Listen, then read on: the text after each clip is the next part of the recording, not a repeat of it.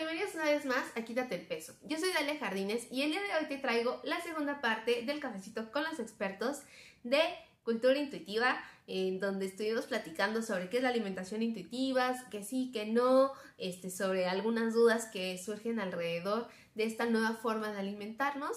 Y si tú no has visto la primera parte de este episodio, te lo dejo aquí abajito para que vayas a escucharlo, a verlo.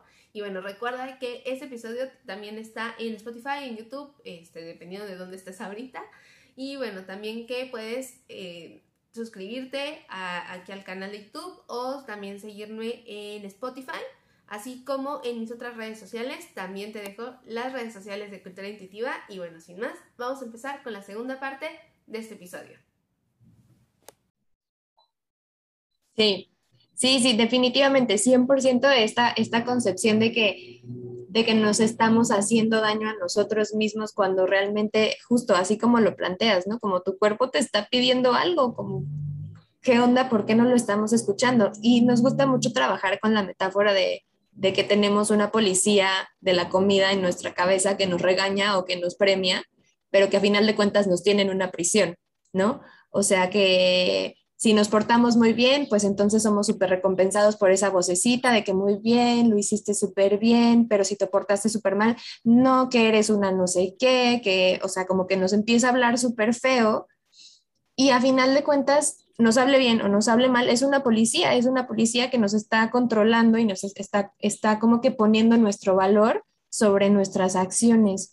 Em, y algo como que ahorita no me acuerdo exactamente qué fue lo que dijiste que me llegó a pensar en cómo se ha visto que una de las como consecuencias de llevar una vida con alimentación intuitiva es sobre todo que en mujeres se ha visto que se vuelven más como, ¿cómo decirlo?, como asertivas o que se atreven más a, decir lo que sienten y lo que piensan. O sea, ni siquiera es un resultado de, ah, bueno, este, ya sí tienen una vida más saludable o por, por ponerlo así, ¿no? Como si no realmente el, aprender a poner estos límites, de decir, yo no voy a dejar que esto entre en mi vida, no voy a dejar que ciertos comentarios invadan mis conversaciones, no voy a dejar que las, eh, no sé, alguien me haga ciertos comentarios, ¿no? Eso como que aumenta tu voz hasta en otros aspectos de tu vida, ¿no? Entonces, como el, este, este, control de la policía de la comida, como nosotros le, llamamos, em, nos mantiene como que calladitas, controladas, como, como la forma en la que a la cultura de la dieta le conviene, escuchando y consumiendo sus productos, ya sean píldoras para bajar de pesos, que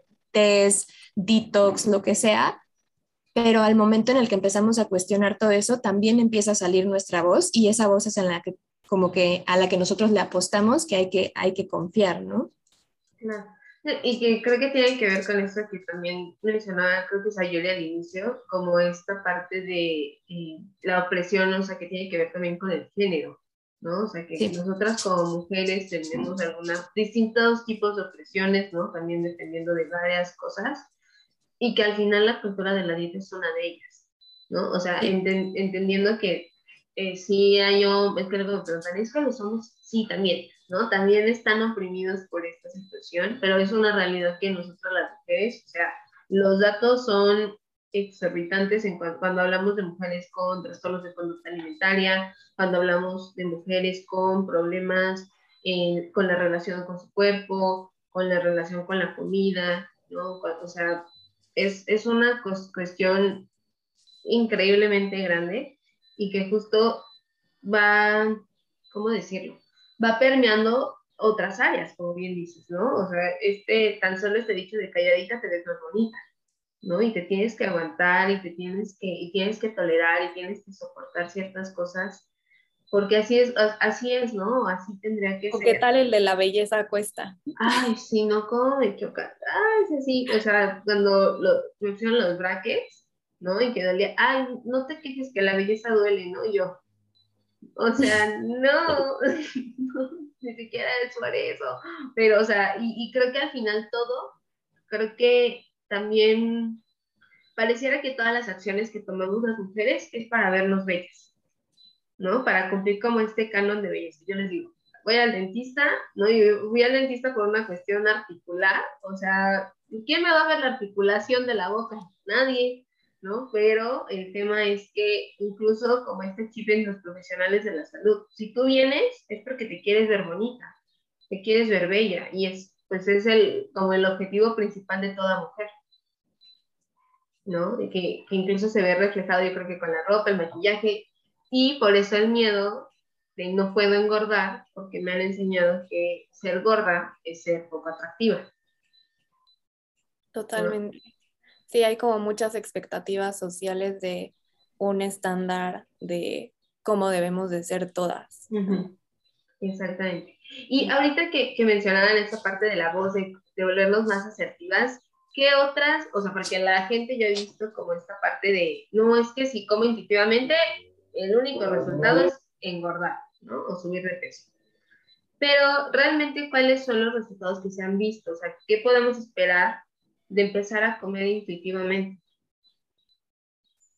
Pues eh, el comer intuitivamente, como dices, no tiene que ir realmente ligado al peso. Lo que vamos a empezar a observar va a ser una mejor relación con tu cuerpo, una mejor relación con tu comida, eh, más autocompasión, ¿no? Eh, y sí, hay personas que bajan de peso, hay personas que suben de peso y hay personas que se mantienen de peso. Eso es como muy variable y no, entonces la alimentación intuitiva por eso no promete eh, nada asociado al peso, ¿no? Es como súper independiente. Lo que sucede con la alimentación intuitiva es que tu cuerpo se recalibra a lo que está diseñado para hacer, ¿no? Como ya no estás entrando en esta situación de hambrearte voluntariamente, que es ponerte a dieta, eh, pues ya tampoco llegas a los extremos de entonces comer lo que sea y lo que caiga después de hacer una dieta porque ya estás harto de hacer una dieta. Encuentras el equilibrio de una forma a través del autoconocimiento. Vas viendo, vas observando, no, pues me encanta el pastel de chocolate, pero me da diarrea el pastel de chocolate. Entonces, no voy a comer tanto pastel de chocolate o voy a elegir cuándo comer pastel de chocolate o cuando coma pastel de chocolate va a ser el pastel de chocolate más rico que puede encontrar, ¿no? Em, yo le llamo elegir tus batallas, hacerlo como de manera muy consciente, saber lo que va a suceder con tu cuerpo y con cómo te vas a sentir después de haber comido cierto alimento. Em, vas descubriendo que la satisfacción o el placer de la comida no está en la cantidad que puedas comer, sino en otros aspectos como la convivencia que puede haber, eh, en la preparación de los alimentos. Eh, vas, vas aprendiendo eh, a elegir muchísimo más cuidadosamente, no, no en cuanto a calorías, ni, ni, ni en ese sentido de, ay, quiero cuidarme, porque también esa palabra no, no me gusta así empezar a usarla, sino le empiezas a buscar comer para estar bien contigo mismo y para que tu cuerpo se sienta bien eh, más allá de la culpa que te genere, también como con, con, la parte fisiológica, ¿no? Aprendes a ir detectando, esto me cae bien, esto no me cae tan bien, esto combinado con esto, eh, creo que es ahí el problema, o igual y más bien es la frecuencia en la que estoy consumiendo lácteos la que me empieza a caer pesado, o incluso personas que tienen ciertos padecimientos que me dicen, entonces no puedo comer de manera intuitiva porque tengo diabetes o porque tengo... Eh, una sensibilidad al gluten o algo así, yo les digo, no, sí se puede hacer de manera intuitiva, porque la restricción no viene de algo externo, viene de algo que te está imponiendo tu propio cuerpo. Y cuando lo aprendes a escuchar y cuando aprendes a estar al pendiente de todo esto que te va comunicando tu cuerpo, tú aprendes a decir, bueno, hoy sí lo como y no me importa que me dé diarrea, y ya, y no pasa nada porque lo haces de manera consciente, no te estás como regañando todo el día siguiente, ya ves, por eso, si ya sabías, no sé qué, como que lo haces como desde un lugar de, de mm, mucho, eh, mucha conexión con lo que vive tu cuerpo día con día. Y todos los días puede ser algo diferente. Es, también siempre lo que les digo, o sea, igual y un día puedes comerte media pizza y un día solamente te cabe una rebanada porque una rebanada es lo que se siente bien en ese momento. No hay que imponernos tampoco cantidades nada más porque sí, ¿no? Las reglas, las únicas reglas que debe de haber en cuanto a tu alimentación, no las debemos de poner nosotros, las debe de poner tu cuerpo. Y cuando empiezas a conocer tu cuerpo, ya sabes qué es lo que debes de comer, ¿no? Claro.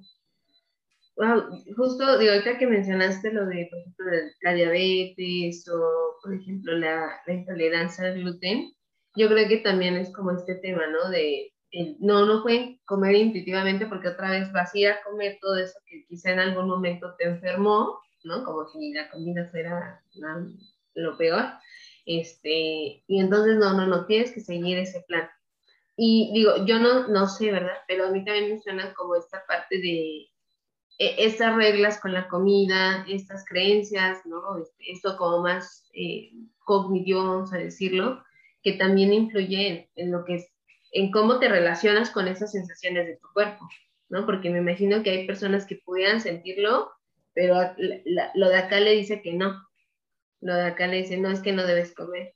O sí, sí, es que tiene, ¿cómo vas a decir que no aquí? ¿No? Si está el compadre, está la comadre, te lo tienes que comer. ¿No? Es como, yo, yo lo veo así, como si fuera un balance. Sí, o sea, creo que en esa parte justo es a, la que yo me remito cuando hablamos de, los límites y empezar a cuestionar o ponerle, ponerle signo de interrogación a esa, esa parte de nuestra, de esas vocecitas que escuchamos que nos dicen como, no, ¿cómo vas a decir que no? ¿Cómo no te lo vas a terminar todo si hay niños que no tienen nada que comer en el mundo, ¿no? Como, a ver, sí, pero si no, o sea, si no me termino yo mi plato de todas maneras, o sea, si yo me lo acabo, no es como que si no me lo acabo, no es como que este hot cake se lo va a comer alguien más, ¿no? O sea, como realmente como ese valor, ese significado que le damos al dejar el plato limpio, como ponerle un signo de interrogación, ¿realmente está haciendo algo al respecto por la crisis de, como el desequilibrio alimenticio que existe porque, porque hay suficiente comida, nada más está muy mal distribuida? Em, entonces, como creo que ahí es mucho trabajar así como en la cuestión, en el cuestionamiento de estas creencias que nos han como taladrado y que pues obviamente cuesta muchísimo trabajo, pero que no es imposible, este, empezar como a, ponerles, como a ponerlas en duda. Creo que, híjole, es como, suena bien bonito, ¿no? Suena bien padre eso, pero sí creo que a algunas personas les puede parecer complicado. Y creo que yo ahí agregaría también como el, y creo que tiene que ver con lo que decía ahorita Sayuri, de no todos los días van a ser iguales, no todos los días van a ser perfectos, entre comillas, ¿no? Porque la otra vez hablaba con alguien acerca de, es que comer perfecto, ¿no? Y no es que no intentamos comer perfecto como comer la verdura y la sal del Himalaya y la harina de no sé qué cosa, sino la gente entiende comer perfecto como, así como me dicen, así tiene que ser.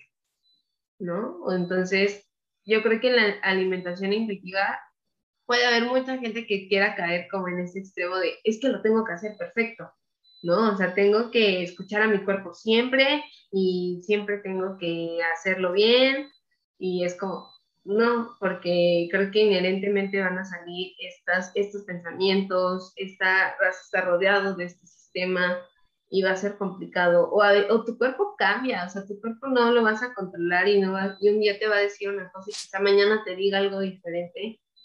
Creo que también el tema aquí, chicas, es como estar abiertos, ¿no? Estar abiertos a...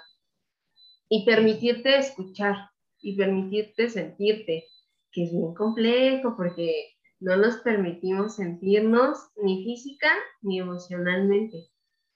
Sí, también creo que es algo súper aprendido el no escuchar nuestras emociones, ¿no? O sea, desde chiquitos te enseñan que no, no llores, ¿no? O sea, todo va a estar bien, no llores, no te enojes, no, o sea, como que todas las emociones asociadas a algo no placentero, no debes de sentirlas, no debes de exponerlas, no debes de eh, estarla, no debes de permitirlas en tu vida, ¿no? Entonces buscamos todo el tiempo estar bien y esta búsqueda de, de la felicidad creemos que es algo como que va a llegar y se va a instalar y la felicidad va a ser para siempre y la felicidad es una emoción igual de momentánea que cualquier otra enfermedad, que diga otro sentimiento. Entonces, em, como que es también parte de, del perfeccionismo de la vida que buscamos, ¿no? Em, y se nos olvida que la vida es justo este transición, es una transición perpetua, o sea, no, no podemos controlar realmente nada. Entonces, querer controlar nuestra alimentación o ser o hacer, tener la alimentación, como dices, perfecta, resulta totalmente imposible porque nuestra vida es muy diferente todos los días. O sea, cuando tenemos igual y una rutina muy establecida puede resultar más sencillo de hacer, pero la vida tiene un montón de cosas que no están bajo nuestro control. El fallecimiento de alguien, el COVID, que creo que nos vino a enseñar que no podemos realmente controlar nada, ¿no? Em, accidentes, separaciones, dificultades financieras, todo esto es algo que no podemos eh, controlar y que termina afectando la forma en la que nos podemos relacionar con nuestro cuerpo y con el entorno, ¿no? Entonces, eh, justo se vuelven disruptores de nuestra sintonía con nuestro cuerpo. No toda la gente, la alimentación intuitiva también quiero establecer que es una cuestión de privilegio. No todas las personas van a poder tener alimentación intuitiva, ¿no? Y entonces es cuando se vuelve un proceso tan individual en donde la, intuición tiene que ser súper... Eh, individual para cada uno de nosotros. Hay personas que tal vez podemos escuchar muchísimo porque tenemos eh, muchos privilegios que nos permiten estarnos escuchando todo el tiempo. Y hay gente que no, no cuenta con ello, ¿no? qué fuerte que lo que acabas de decir, y es verdad. Y creo que es ahí donde, por ejemplo, la cultura de la dieta es justo donde, o sea, empieza a tener como estos choques, porque, claro, a mí me ha tocado gente que, no sé, por cuestiones laborales, no, no puede comer las 10 veces al día, ¿no? Este, o no puede hacer, este, solamente comer el salmón, ¿no? Porque o no puedo porque estoy trabajando o no puedo porque no hay dinero, ¿no? Y entendamos que también vivimos en Latinoamérica y que somos una zona eh, poco privilegiada económicamente hablando y que hay veces que no nos alcanza, ¿no? Y, y, yo me acuerdo perfecto de una, de una persona que me decía, había veces que solo tenía, no sé, tanta cantidad de dinero y solamente me alcanzaba para hacer unas gorditas de masa y era lo que se comía en casa. Y qué padre que tenían esa, o sea, ese momento para comer, ¿no? Que tenían la, la oportunidad de comer ese día. Y entonces la cuenta de la dieta viene y me dice, no, no, porque no estás comiendo espirulina, ¿no? Este, no estás comiendo la nuez de no sé dónde. Sí, totalmente. Son otras cosas de la cultura de la dieta que nos dicen como ciertos alimentos son muy buenos y otros son muy malos y la clasificación definitivamente termina culpabilizando a la sociedad de, bueno, entonces yo, yo estoy destinada a comer mal y a no tener salud porque no tengo acceso a ciertos alimentos, ¿no? Entonces sí, es, es muy, muy complejo. Y, creo que, que, también digo, para que no suene así súper desesperanza, desesperanzador, o sea, creo que también en el trabajo en el que hacemos los profesionales que nos dedicamos a la salud y que estamos en este tema, también creo que ahí nos toca a nosotros que ya, si estamos en este proceso de deconstrucción, también como en extenderlo a otras, o sea, profesionales, o sea, tipo otros médicos y desde, o sea, que se extienda eventualmente como a un tema de políticas públicas en donde, o sea, porque a final de cuentas los médicos son a veces muchos los que propician el estigma de peso y como que culpabilizan a las personas que a lo mejor son menos privilegiadas. Entonces, bueno, ok, ¿de qué forma podemos evaluar la salud que no esté culpabilizando a la persona porque pues con lo único que come es con, la masita y de qué otra forma podemos ayudarle a que tenga más salud, sea mejor, bueno, condiciones sociales mejores eventualmente, pero, o sea, sí siento que, vaya, desde la posición de privilegio hay muchas cosas que también podemos hacer, ¿no? Entonces, em, también eso ponerlo sobre la mesa. Creo que nos desviamos un poco del tema de la alimentación intuitiva ahí, pero, pero a final de cuentas, como, como les estaba diciendo al principio, ¿no? Considero que es una cosa, una perspectiva súper integral de, de, voltear a vernos y, y como dices Ayuri, ¿no? O sea, a final de cuentas el objetivo o el camino no es hacerlo bien, sino encontrar más compasión en nuestros caminos, ¿no? Y, hacer un poquito más chiquito al miedo y, confiar un poquito más en, esta voz y en nuestra intuición de que nos han enseñado a desconfiar desde, desde siempre. Claro. No, la verdad es que yo creo que todo va unido, o sea, por más que igual y, y, didácticamente uno quiere como ir separando las cosas y a veces lo veo así en algunas cuentas como que se quiere no, no, no, aquí nada más esto, ¿no? Cuando todo va como relacionándose, como entretejiéndose, porque al final así somos los seres humanos, somos, somos seres complejos, ¿no? Somos seres que, en, en, los cuales caben muchas, muchas cosas, y yo creo que lo que nos sucede también, ¿no? O sea, por eso no podemos decir, ah, ¿no? Los psicólogos y nuestro, es que depende, ¿no? Porque es real, es real, todo depende, ¿no? O sea, depende de muchísimos factores alrededor y creo que la alimentación intuitiva es así, ¿no? Y, y creo que eh, me gustaría como resaltar esto de, estamos hablando de desintoxicarnos, yo les llamo como el detox de redes sociales, que es el único que necesitamos, ¿no? Y también como, creo que también empezar a ser críticos también con estas gentes que empezamos a ver, o sea,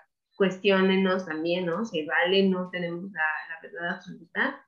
Y esto también es porque a veces, les digo, veo como estos discursos que yo creo que vamos por buen camino porque vamos ya hablando de esto, pero que también de repente nos meten cosas raras, ¿no? De repente veo en perfiles como alimentación intuitiva y por otro lado, eh, vamos a analizar cuánta azúcar trae este aderezo, ¿no? O nada más comete un pedacito de chocolate, entonces como que yo digo, eso no es, ¿no? Y, creo que ahí es donde se empieza la confusión para las personas, porque es o es intuitiva, o sí me tengo que fijar en la etiqueta, o sí tengo que estar midiendo si es el cubito, o si es el chocolate completo, ¿no? O sea, creo que está padre que los profesionales ya le empezamos a entrar a, esta, a este campo, pero nos falta todo el chorro.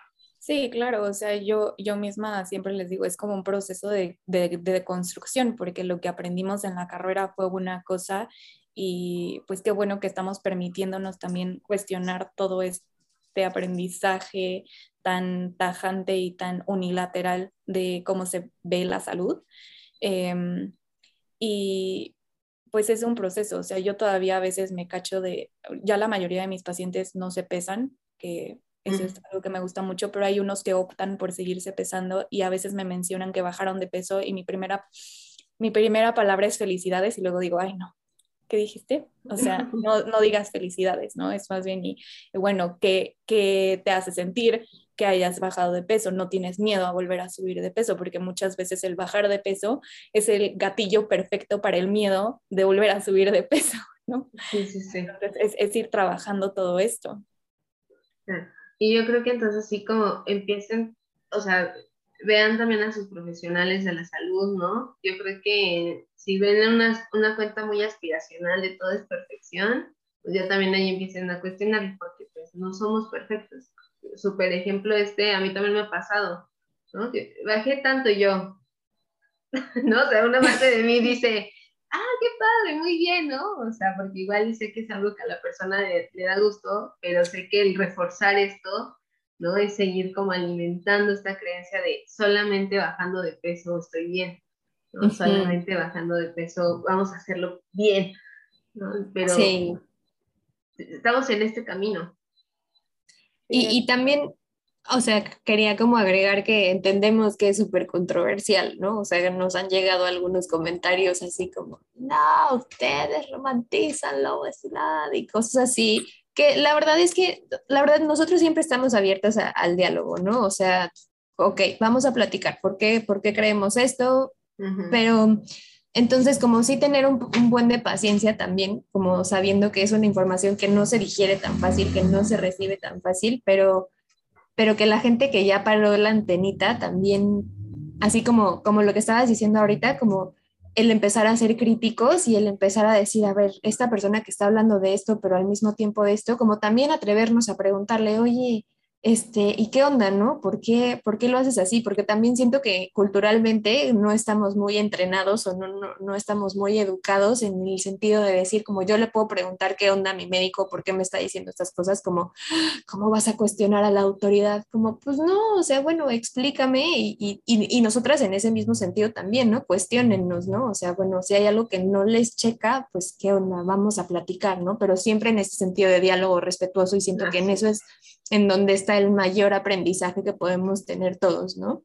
Sí, yo creo que el, respeto, o sea, justamente dirigirnos con respeto abre, abre la puerta. Entiendo que también hay espacios en donde no se abre ¿no? la conversación y, y, los profesionales es así como de, me cuestionó, ¿no? O sea, yo, que, yo que sí sé, ¿no? Y esta persona, o sea, también tenemos que bajarle dos rayitas al ego, ¿no? De, del profesional de la salud.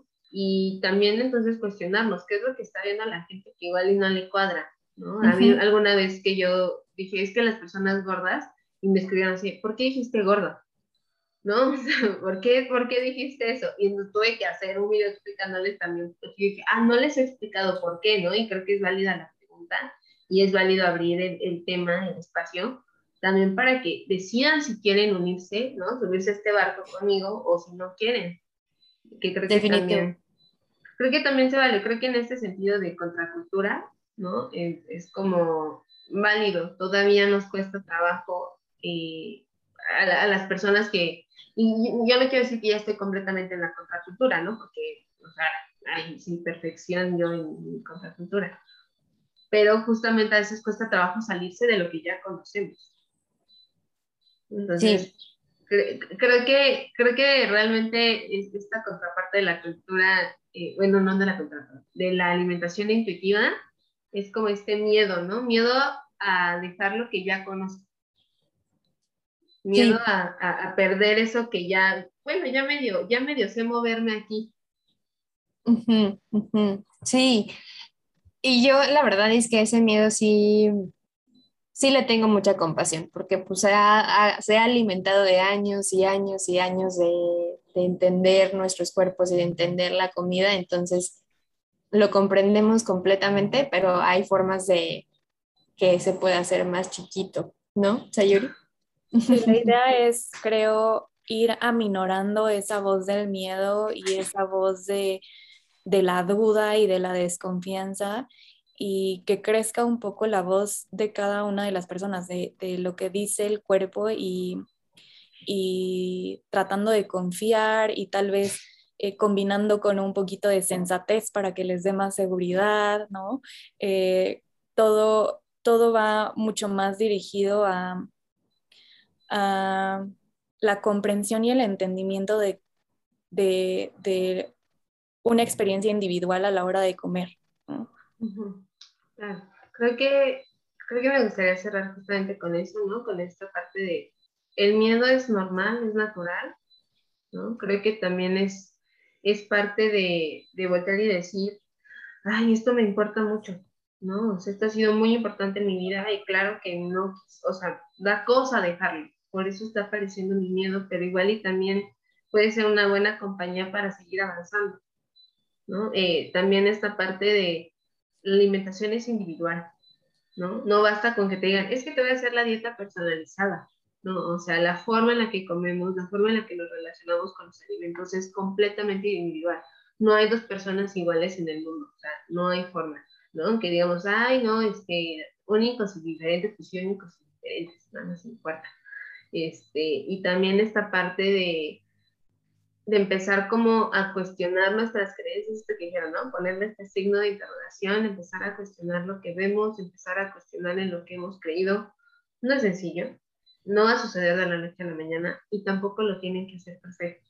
Creo que ahorita también estamos viviendo una época en la que buscamos que la contracultura sea perfecta, que las personas que están en contracultura no hagan ningún error, si no serán cancelados, ¿no? Este, y creo que es importante entender que como humanos la podemos regar, que todos los días estamos aprendiendo, pero yo creo que la disposición a aprender la disposición y la disposición a a también asumir, no sé, esto de me, voy a equivocar y ya me equivoqué y ahora lo tengo que arreglar, también es eh, súper importante en este camino. No sé si les gustaría agregar algo. Sayuri, tú primero. pues em, sí, o sea, es pensar que em, todo esto es individual, y que es un transitar todos los días, o sea, no es como que Ay, ya aprendí alimentación intuitiva y lo domino y todo va a ser fácil y siempre voy a estar bien y nunca va a entrar la culpa, no.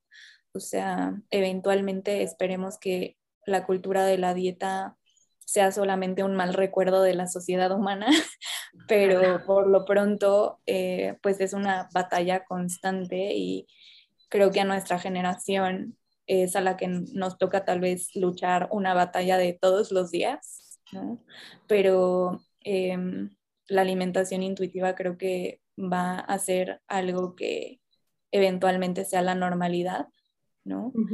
Y poco a poco es ir tal vez alejándonos un poco de, la cultura de la dieta simplemente con dejar de criticar tal vez, tal vez los cuerpos de otras personas o dejar de hacer observaciones de lo que comen los demás, ¿no? Y simplemente con esos pequeños cambios creo que podemos ir avanzando eh, mucho más rápido tal vez. Y, y, también a mí me gustaría agregar ¿no? que se trata de, de, escucharnos, ¿no? escuchar las señales fisiológicas, aprender a darles el significado que les desaprendimos, em, ¿no? Y, y, en, y en que nos acompañe el miedo y que nos vea cómo vamos construyendo esta nueva parte de, de esta, este nuevo puente con nuestro cuerpo, creo que eso también puede darle mucha paz a ese miedo, ¿no? Entonces creo que, y, y eso lo invite a hacerse un poquito más chiquito y reconocer como, ah, bueno, no estás en peligro porque estás escuchándote, estás escuchando lo que tu cuerpo necesita y estás haciéndole caso, no nada más en cuanto si necesita comer, en cuanto si necesita descansar, en cuanto si necesita recreación, salir a tomar aire fresco, ¿no? O sea, se trata de, de todo eso, exacto, moverte, estirar las piernas, ¿no? O sea, entonces como como el poderle, podernos dar esa oportunidad de crecer ese puentecito, a lo mejor al miedo le, le, le, surte bien y como que dice, bueno, ok, vamos, o sea, te acompaño, pero ya no necesito estar tan grande, ¿no? Entonces ya no necesito protegerte tanto, ya no te tengo aquí así como aprisionada. Este, sí, es un proceso complejo de todos los días, de mucha paciencia, pero la verdad es que también yo considero que es un proceso en donde podemos tejer muchas redes, ¿no? En donde no estamos solas, no estamos soles, no estamos solos. Em, hay mucha gente que ya está en este mismo barquito y en el que nos podemos acompañar y nos podemos quejar y podemos decir de que, ¿sabes qué? Mira lo que me dijeron hoy, qué les pasa, ¿no? O sea, como creo que en la compañía también hay mucho poder y, y, pues nada, ¿no? O sea, qué, qué chido que, que, en este podcast, perdón que mis perros estén este, en este podcast y en la comunidad que tú estás creciendo y así como nosotros también en, en, Cultura Intuitiva, ¿no? O sea, que cada vez sean redes más grandes en donde podamos este, coincidir y que, y que sí, sintamos que a final de cuentas estamos construyendo una realidad chiquita, pero que como dice Sayuri, que tenga el objetivo de que eventualmente en un futuro la cultura de la dieta sea un mal recuerdo y que todos podamos confiar un poquito más en, en el cuerpo que habitamos.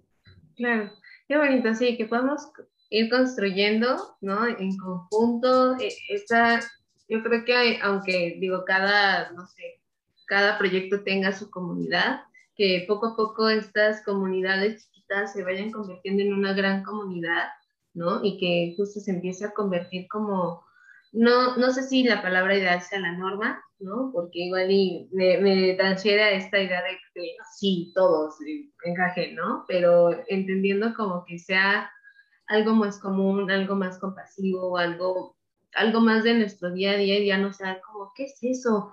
¿No? Este, ¿De qué están hablando? Y creo, a todos los que nos están escuchando, viendo, que todos los días podemos hacer algo para construir ese puentecito que, del cual nos habla Naomi y Sayuri. O sea, que todos los días podemos hacer una pequeña acción para que nuestro miedo vaya viendo que no está tan feo, ¿no? O sea, que no está tan feo el camino, que puede salir bien aquello que estamos haciendo y que vale la pena intentarlo. ¿no? Que si ya pasamos mucho tiempo en ese otro camino que nos construyeron de dietas y no, no, no nos está saliendo bien, igual hay que cambiar el camino para, para poder llegar a donde realmente queremos. Entonces, chicas, mil, mil gracias por haber estado aquí con nosotros en Quítate el Peso. De verdad, súper rica la conversación, entendiendo esta parte de la alimentación intuitiva. Espero que eh, a las personas ya empecemos como a entender un poquito más de qué estamos hablando cuando escuchamos estos términos, que empecemos a cuestionar cuando entonces ya vemos contenidos que pues, chocan, ¿no? O sea, o es, o es intuitiva, o me estás hablando de calorías, o ya esto no hace sentido para mí y empezamos entonces a elegir eh, cosas como que nos sumen más.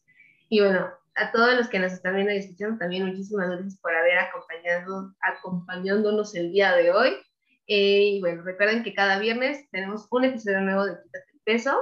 Y recuerda, quítate el peso y entiende qué onda con esto de la alimentación intuitiva. Nos vemos pronto. Gracias. Ah, les voy a dejar las redes sociales, ¿eh? Síganlas, por favor. Muchas gracias, Dalia. Bye.